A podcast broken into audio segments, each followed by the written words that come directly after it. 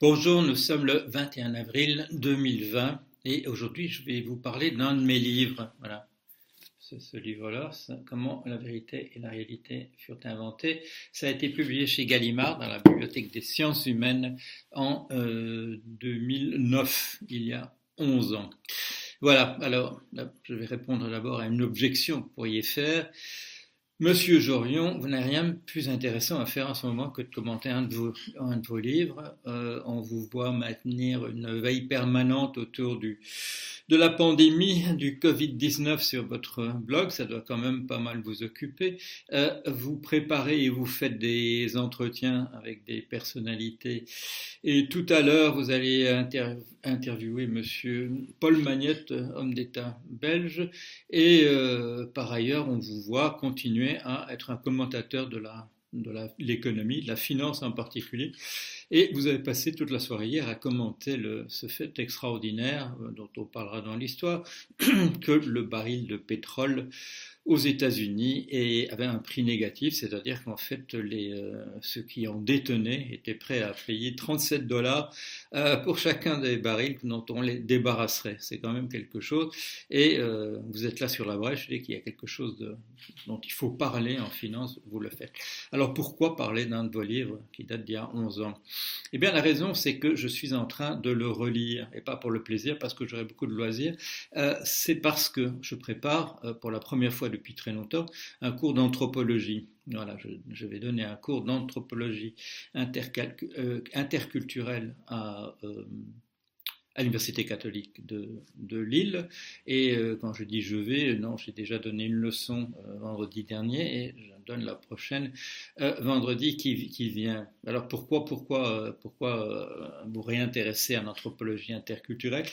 Eh bien, parce qu'il y avait une demande, parce qu'il y avait, on créait une, nouvelle formation de criminologie et on ne trouvait pas quelqu'un pour euh, donner le cours d'anthropologie. Et alors, euh, je me suis dit, bien, ce sera avec plaisir que je reparlerai un peu d'anthropologie. C'est mon vrai métier. Euh, beaucoup de gens ne le, savent pas. J'ai enseigné.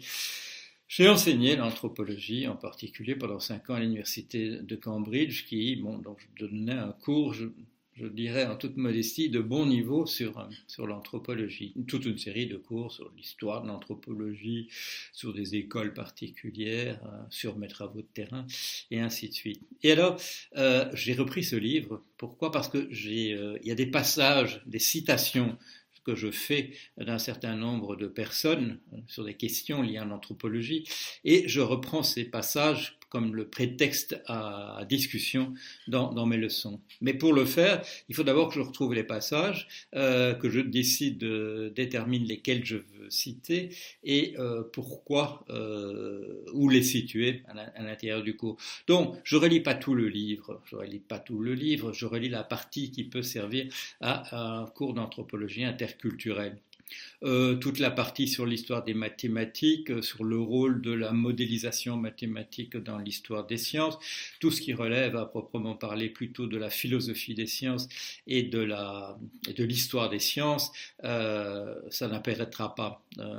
je dirais peut-être un mot incidemment sur sur le scandale que j'ai ravivé de considérer que la démonstration par M. Kurt Gödel de son, son théorème sur l'indétermination de l'arithmétique, c'est de la comment dire, j'allais dire un mot pas poli, ça tient pas debout, je vais le dire de manière euh, sous forme de paraphrase, euh, qu'à la lecture de la démonstration de son théorème par monsieur par M. Aristote, il se serait tenu les côtes d'un bout à l'autre en disant c'est pas possible qu'on ait oublié à ce point-là ce que j'avais quand même euh, eu le sentiment de, de débrouiller. Pourquoi? Parce qu'Aristote, bien entendu, c'est la personne qui nous a décrit pour la première fois un système qui est le système de la logique, euh, sous forme, trois formes différentes, bien entendu, euh, celle de l'analytique qui est devenue le discours scientifique, celle de la dialectique qui est le discours des hommes et des femmes politiques et de ce qu'on dit dans les cours,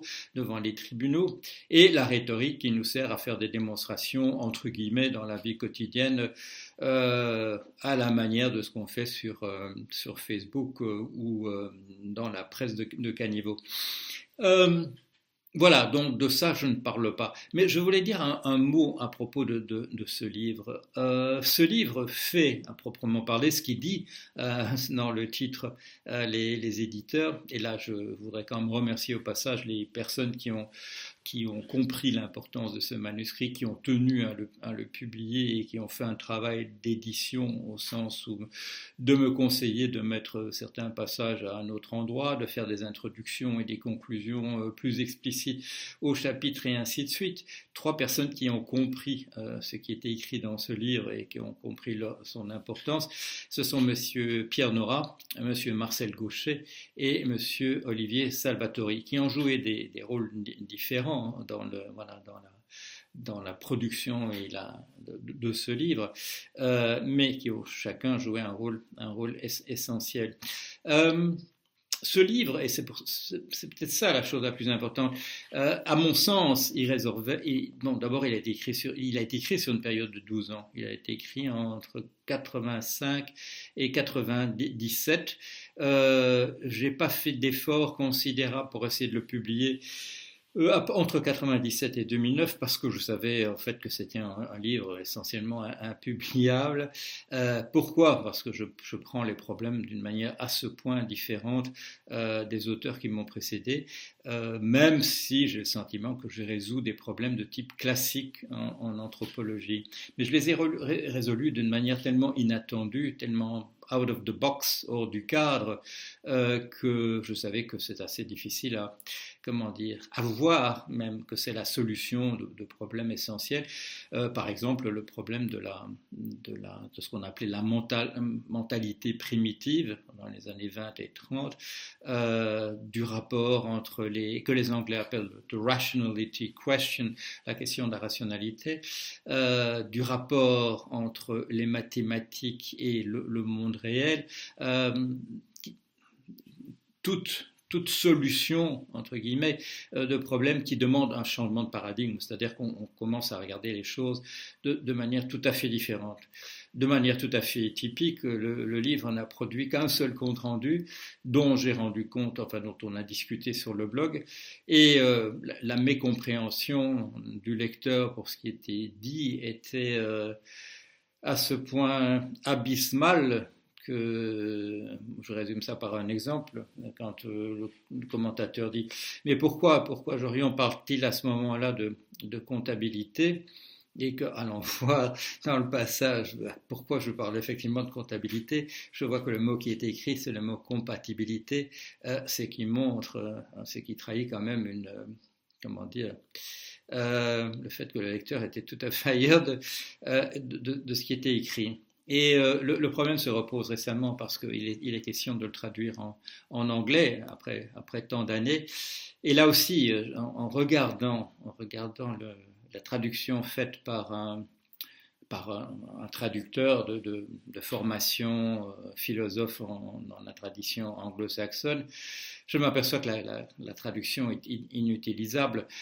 Pourquoi? Parce que ce philosophe euh, se convainc phrase après phrase euh, que je me trompe et essaye de corriger. Euh, or, avec, je vous donne un exemple, de dire l'ensemble de tous les, là, où j'ai écrit chacun, c'est pas par hasard que j'ai écrit chacun au lieu de tous les, l'ensemble de tous les, parce que l'approche classique c'est en termes de l'ensemble de tous les, et mon approche à moi c'est celle en termes de chacun. Alors quand, involontairement sans doute, ou dans une, je dirais, animée d'un bon sentiment de corriger ce qui est écrit, euh, cette personne euh, écrit autre chose que j'ai que j'ai écrit, euh, le projet échoue.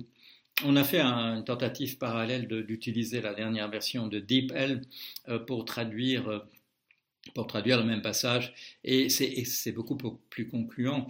Euh, pourquoi? Parce que DeepL ne va pas s'amuser à écrire l'ensemble de tous les, là où il est écrit chacun. DeepL va traduire par chacun. Et du coup, une traduction je dirais, littéral, littéral euh, euh, mais littéral à la manière dont le fait DeepL, c'est-à-dire quand même avec une grande compréhension. Quand il y a une expression, euh, DeepL traduit l'expression d'une langue dans l'autre.